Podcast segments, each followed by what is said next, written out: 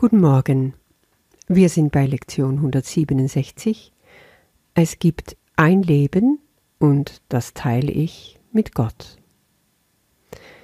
In dieser Lektion räumt Jesus mit dem Denken in Gegensätze auf, mit Dualität sozusagen. Dabei gibt es gar keine verschiedene Arten von Leben, sagt Jesus hier. Es gibt nur das eine Leben in Gott, durch ihn erschaffen, so wie wir in und durch ihn erschaffen sind. Und auch nicht zuerst Leben und danach Tod, wie wir es linear auf unserer Zeitlinie sehen.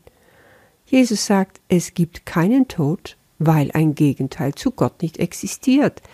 Das heißt, wir können einfach aus dieser Existenz, die wir haben, gar nicht rausfallen, auch nicht durch den körperlichen Tod. Das Leben, wovon Jesus hier redet, ist, ja, können wir so ausdrücken, Leben hoch zehn. Beim wirklichen, wahren Leben aus Gott heraus geht es immer um die höchste Qualität, die größte Vitalität, die vollständigste Erfüllung von allem mit Begeisterung. Also das heißt, da ist der Geist drin das Höchstmaß an allem, das Höchstmaß vor allen Dingen an Liebe, weil ohne das gibt es gar kein Leben und es gibt auch nur dieses eine Leben. Das ist es, wovon Jesus hier spricht und es auch definiert. Er sagt in Paragraph 2, dass diese Idee, dieser Zustand vom Leben zutiefst glücklich ist, in vollkommener Freude. Wenn das aber fehlt, ist der Tod schon mit im Spiel. Sie ist eine Idee, sagt er, die allen Gefühle zugrunde liegt, welche nicht zutiefst glückliche sind. Sie ist der Alarm, auf den du mit irgendeiner Reaktion antwortest, die nicht vollkommene Freude ist. Jeder Kummer und Verlust, jede Angstlichkeit, jedes Leiden und jeder Schmerz, sogar ein kleiner Seufzer der Ermattung, ein leichtes Unbehagen oder das leichteste Stirnrunzeln erkennen den Tod an, und sie verleugnen damit, dass du lebst. Krass, oder? Wir hatten das schon mal in Lektion 163. Und ich muss sagen, ja, das kann vieles hervorrufen und vor allen Dingen, da musst du richtig mit dein Ego erstmal schlucken. Also ich musste es auf jeden Fall. Ich weiß, ich bin dadurch vieles durchgegangen, was diese Lektionen betrifft. Aber schauen wir uns dieses Leben an. Wie sieht das bei dir aus? Wie lebst du? Wähle doch mal einen Punkt zwischen 0 und 10 und sag mir, wie sehr bist du gefüllt mit Leben? Lebst du schon eine glatte 10? Bewegst du dich in die Richtung? Oder lebst du mit angezogener Handbremse, wie die meisten Menschen? und siehst du dich vielleicht eher bei einer 5. Oder du rutscht regelmäßig ab durch Sorgen, Kummer, Ängste, Leid und hast eine 1 oder 2 vorzuweisen oder du tauchst sogar unter die Nulllinie ab. Ah, bitte versteh mich hier gut, ne?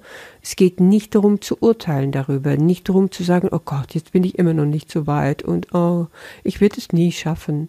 Nee, Nimm einfach einen Schritt zurück, geh in die Wahrnehmung ganz neutral und nehme wahr, wo du dich auf dieser Skala befindest. Ehrlich, aber auch nüchtern und liebevoll, ja?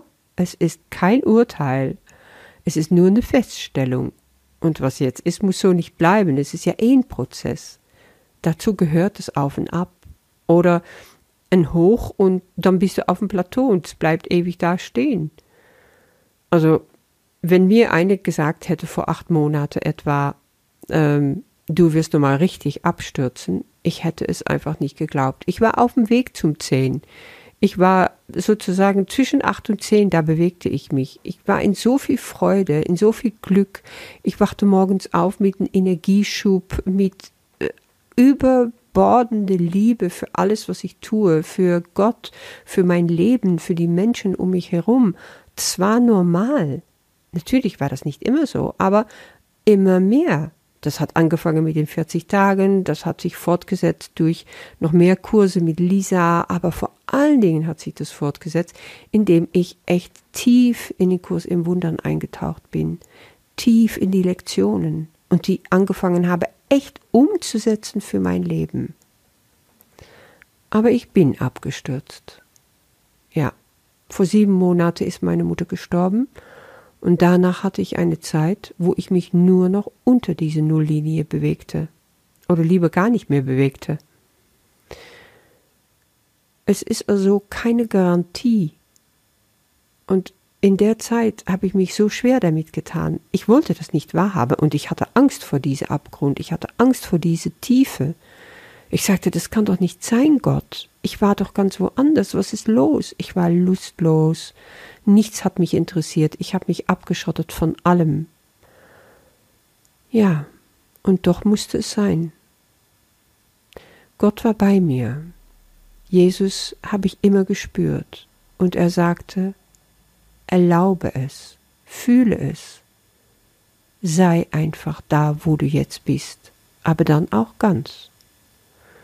Und nach und nach überwand ich meine Angst vor diese Tiefe, für die, vor diese Abgrund und bin einfach runter. Ich kann es nicht anders beschreiben. Es war wie, wie in diese Unterwelt abzutauchen, wie in diese griechische Mythologien, weißt du, wo du so in einem Boot diese Hades, diese Fluss in der Unterwelt abgehst und alles ist nur dunkel und schrecklich um dich rum, kalt und einsam.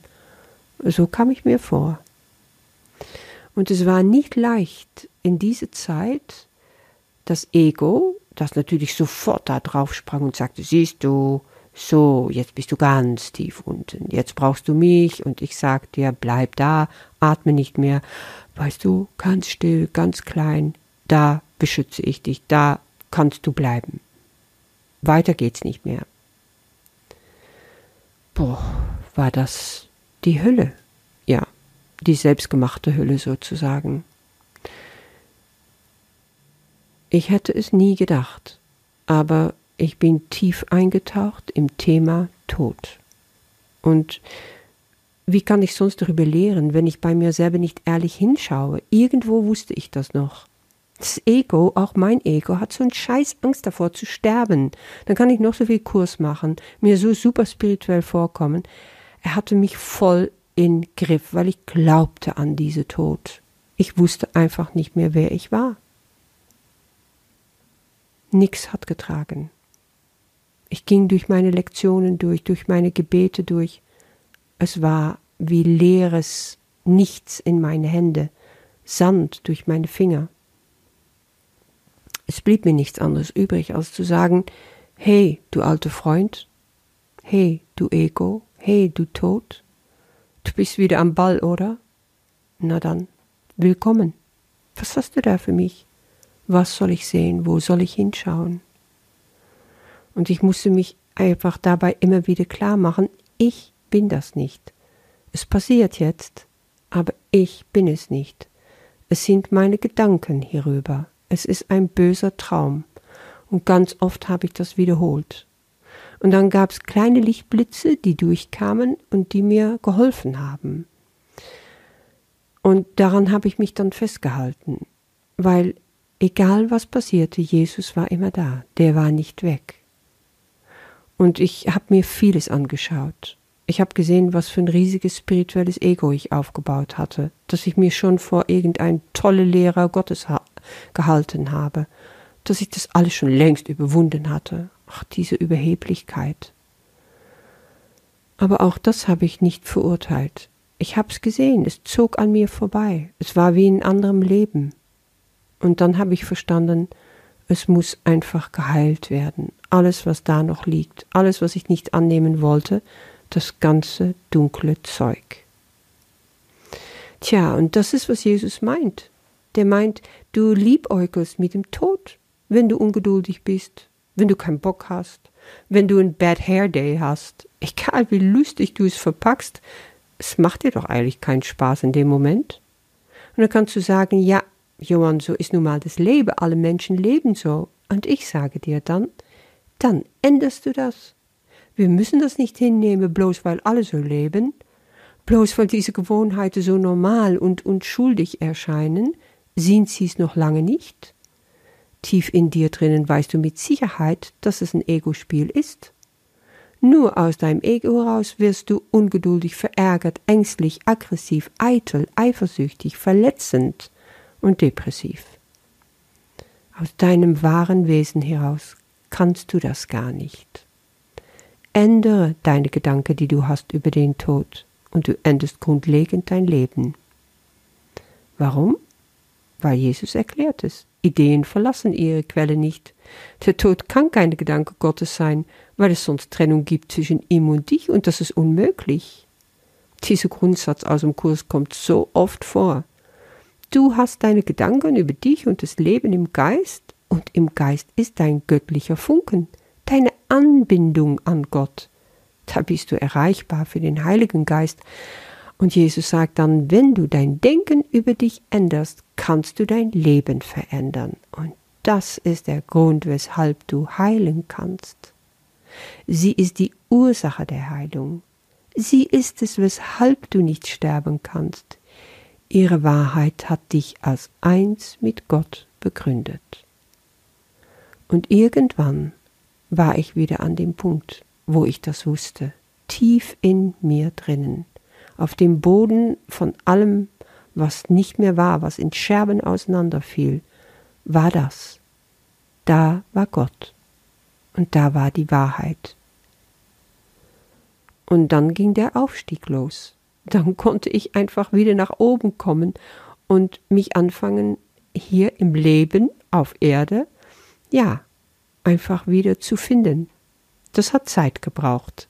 Und es ist natürlich nicht immer so. Und denke bloß nicht, dass du so abstürzen musst, wie ich das erfahren habe. Aber für mich war es heilsam. Ja. Mitten im Leben sind wir vom Tod umfangen. Das sagte Martin Luther. Aber wir werden zum Leben aufgerufen. Im Psalm 118 lobt der Sänger sein Gott, der ihm über alles durchgetragen hat. Das ist, was ich auch erfahren habe und beschützt hat. Und da steht, ich werde nicht sterben, sondern leben, um zu erzählen, was der Herr getan hat. Ja. Danke. Amen, Vater. Ich lebe durch und dank dir und nur in dir. Und ich will Zeugnis darüber ablegen. Ich will deine Taten verkünden. So krass habe ich das für mich erkennen können. Mein ganzes Unglücklichsein, mein Kranksein, alles habe ich selber erschaffen. Das ist Tod. Und ich wähle. Tod oder Leben? Wie stehst du morgens auf? Schimpfst du auf die Aufgaben, die auf dich warten? Kriegst du Bauchweh, wenn du an deinem Chef oder Kollegen denkst? Bist du ungeduldig, grantig mit deinen Kindern oder deinem Partner? Reagierst du vielleicht deine Wut ab auf deine Haustiere oder deinen Computer? Hängst du in der Depression drin? Bleibst du im Bett liegen, wie ich das gemacht habe? Betäubst du dich vielleicht mit anderen Sachen wie Alkohol, Pornografie? Wir können süchtig sein nach unseren Gedanken. Bloß weil du meinst, du bist nicht glücklich? Das alles ist nur eins. Tod. Und so wie du den Tod gewählt hast, kannst du jetzt das Leben wählen. Das ist wie ein Lichtschalter umlegen, so einfach und gleichzeitig so schwierig. Und das ist das Aufwachen aus dem Traum, wovon Jesus hier redet. Wir wollen heute Kinder der Wahrheit sein und unser heiliges Erbe nicht verleugnen. Unser Leben ist nicht, wie wir es uns einbilden. Das sagt Jesus, ja, und so stimmt es, weil darin gerade liegt unsere Rettung. Unser Leben ist nicht, wie wir es uns einbilden. Oder auch, du bist nicht, wen du vorgibst zu sein. Erinnere dich, gestern sagt Jesus, eine geht mit dir, der sanft auf alle deine Ängste diese eine Antwort voller Erbarmen gibt. Es ist nicht so. Und ich sage dir, hey, wach auf. Er ruft dich. Du bist das hier nicht. Du bist nicht dieses Häufchen Elend, du bist nicht krank, unsicher, voller Angst und Zweifel, mit einem versteinerten Herzen, immer leidend unter die Umstände, die das Leben dir vorsetzt. Du bist kein Opfer. So, und jetzt entscheidest du dich neu. Und dann stehst du woanders. Du hast volle Verantwortung übernommen. Damit fängst du an. Hör auf mit dem Babykram, den Ego-Scheiß. Und das ist die Voraussetzung, um neu wählen zu können. Damit fängst du neu an dich und andere erstmal zu vergeben. Das ist immer der erste Schritt. Und dann machst du dir klar, dass es nur dieses eine Leben gibt, dieses Leben in Gott, das ist immer 100 Prozent und das willst du jetzt. Du machst ein Schritt. Und wenn du nicht mehr weiter kannst, weil du zu krank bist, zu schwach oder du siehst einfach nicht, wie es geht, dann ist es okay. Du siehst einfach, was passiert und machst dir klar, okay, es erscheint nur so. Ich bin das nicht. Ich bin diesen Körper nicht. Ich habe diese Krankheit oder diese Depression nicht. Ich schaffe Distanz zwischen mir und dieser Person. Mein wirkliches Ich ist da. Die Hauptsache ist, mach einfach den Schritt. Dann machst du wieder einen, eine Stunde später und einen halben Tag später und dann wieder ein Fuß vor dem anderen. So trainierst du deinen Geist. Du legst diese innere Schalter um und du machst weiter. Tag vor Tag, immer wieder neu. Du hörst einfach nicht mehr auf, weil so geht das und nicht anders. Und eines Tages stehst du wieder da, so wie ich. Ja und Amen, sagst du dann. So ist es. Es gibt nur dieses eine Leben, das wir alle teilen mit Gott. Wir sind nur Freude. Wir sind nur vollkommen. Ja, Herr, ich bin es. Ich will das. Ich will kein Ja-Abers mehr. Ich will keine Ausreden mehr. Ich wage den Sprung und ich fliege. Du wirst getragen von den Flügeln seiner Liebe. Du lebst. Wir teilen ein Leben miteinander, weil wir eine Quelle haben, eine Quelle, aus der Vollkommenheit zu uns kommt und ewig in jedem Heiligen Geist verbleibt, den er vollkommen schuf.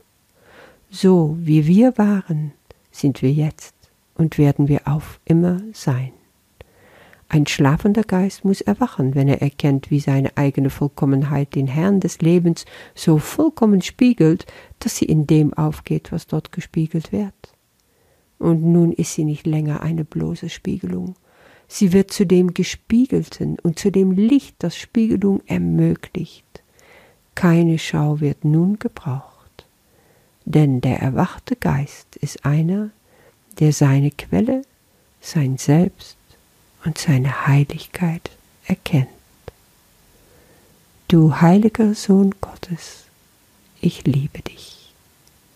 Mach das Beste aus diesem Tag. Bis morgen.